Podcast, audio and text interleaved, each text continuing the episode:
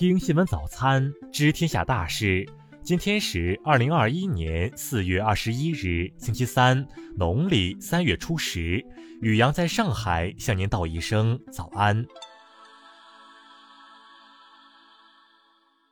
先来关注头条新闻：索赔两百万，今日头条状告今日油条案开庭。昨日，今日头条所属的北京字节跳动科技有限公司与河南今日油条餐饮管理有限公司、郑州市金水区今日油条早餐店等相关侵害商标权纠纷案正式开庭。字节跳动公司要求对方停止侵权及不正当竞争行为，消除影响，并索赔两百万元。庭审中，今日油条是否构成侵权、不正当竞争，成为庭审争议焦点。被告辩称，今日油条只是用来描述自己售卖的油条，其中“今日”是形容词，意指当天，表达的意思和今天油条一样。而今日头条是提供信息服务的，两者跨度大，不会造成公众误识。公众看到今日油条，并不会造成对今日头条印象的转移。两者只是语言表达方式接近，不会对今日头条商标使用造成损害，不会造成混淆可能性，不会使得今日头条名誉受损。对此，字节跳动公司当庭反驳称。被告用“今天油条”解释“今日油条”的说法过于牵强，“今日”并不能代表油条的新鲜度，而且被告的店铺装修、logo、海报和今日头条极其相似，处处都有今日头条的影子，抄袭了其具有独创性标志设计。此外，除了今日油条，今日油条公司还申请注册了今日面条、饼多多、快手抓饼、明日油条等商标，明显是利用实名商标的流量来获利。由于字节跳动公司庭审中明确表示不同意调解，该案并未当庭宣判。再来关注国内新闻。国务委员兼外长王毅十九日参加联合国会议时表示，中国同非盟、东盟、阿盟等区域组织都建立了战略伙伴关系，这种伙伴关系致力于实现合作共赢，从不针对第三方。国务院昨日发文，同意在天津市、上海市、海南省、重庆市开展服务业扩大开放综合试点，试点期为自批复之日起三年。财政部关税司司长蔡强在博鳌亚洲论坛二零二一年年会 RCEP 前景与影响分论坛上表示，中国政府非常重视 RCEP，已着手为 RCEP 正式生效做好相关准备工作。农业农村部昨日介绍，随着供需形势持续改善，猪肉价格已经连续十二周下降，回落至每公斤四十元左右，同比下降百分之二十五左右。教育部十九日召开强化阵地意识、把好教材政治观座谈会，与会代表一致认为，要深刻吸取新疆毒教材事件教训，警钟长鸣，一举反三，坚决杜绝此类事件再次发生。工信部昨日表示，今年以来已累计完成二十九万款 APP 技术检测，对一千八百六十二款违规 APP 提出整改要求，公开通报三百一十九款整改不到位 APP，组织下架了一百零七款拒不整改 APP。第七届中国国际互联网加大学生创新创业大赛将于二零二一年四月至十月举办。大赛拟增设产业命题赛道，激发全社会创新创业创造动能，助推科技创新成果转化应用。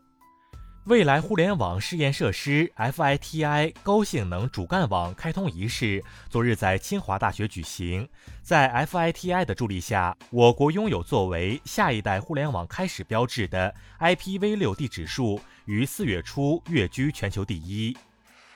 再来关注国际新闻，美国财政部十九日宣布设立气候中心，并任命首位气候顾问，以协调整个部门应对气候变化的经济政策。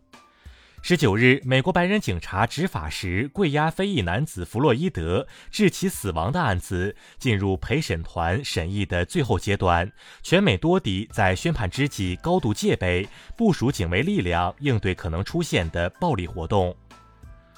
俄罗斯克里姆林宫新闻局十九日宣布，总统普京接受了美国总统拜登提出的气候峰会邀请，但普京没有计划在气候峰会期间与拜登及其他国家元首进行双边接触。世界气象组织十九日发布的二零二零年全球气候状况报告说，尽管出现了有降温作用的拉尼娜现象，二零二零年仍是有记录以来三个最热的年份之一。韩国外交部长郑义溶十九日在谈到日本决定将核污水排入大海问题时表示，如果日本能够按照国际原子能机构的标准将核污水排入大海，韩国没有必要坚持反对。日本东京电力公司十九日在日本原子力规制委员会会议上表示，东电将从下月开始逐步向该委员会提交已确定的福岛第一核电站核污水排放日程表。联合国于十九日至二十一日期间举行系列线上活动，庆祝第十二个联合国中文日。资料显示，联合国中文日设在中国农历二十四节气中的谷雨。古巴共产党第八次全国代表大会当地时间十九日闭幕，迪亚斯卡内尔当选古巴共产党中央委员会第一书记。再来关注社会民生新闻。昨日，由威海驶往大连的一艘客货滚装船发生爆燃，现场无人员伤亡，现场处置工作正抓紧进行，事故原因在调查中。网曝安徽五河县育英中学要求学生花五千八百元买平板，当地政府经核查确定群众反映情况属实。目前，该中学已被责令清退全部已收费用，取消学校及领导班子二零二一年度教体系统评优评先资格。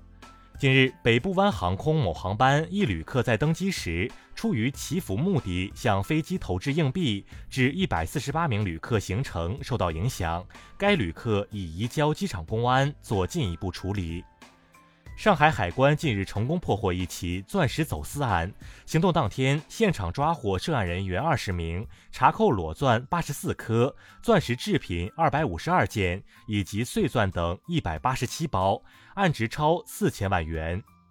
广州市白云区人民法院近日审理了一起盗窃案，被告人左某先后八次盗窃共享单车，被判处有期徒刑一年，并处罚金五千元。再来关注文化体育新闻。昨晚，二零二一中超揭幕战开打，广州队二比二战平广州城，重庆两江竞技零比二不敌山东泰山。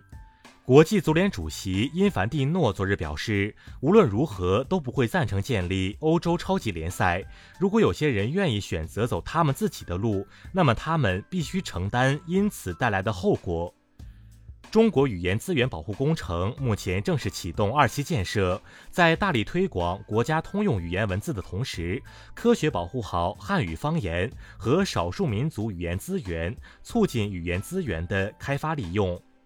中国邮政昨日正式公布福建土楼特种邮票图稿，将于今年五月十九日中国旅游日发行。该套邮票以中国传统绘画工写结合的表现手法，色彩鲜明地演绎出与众不同的土楼造型与人文气息。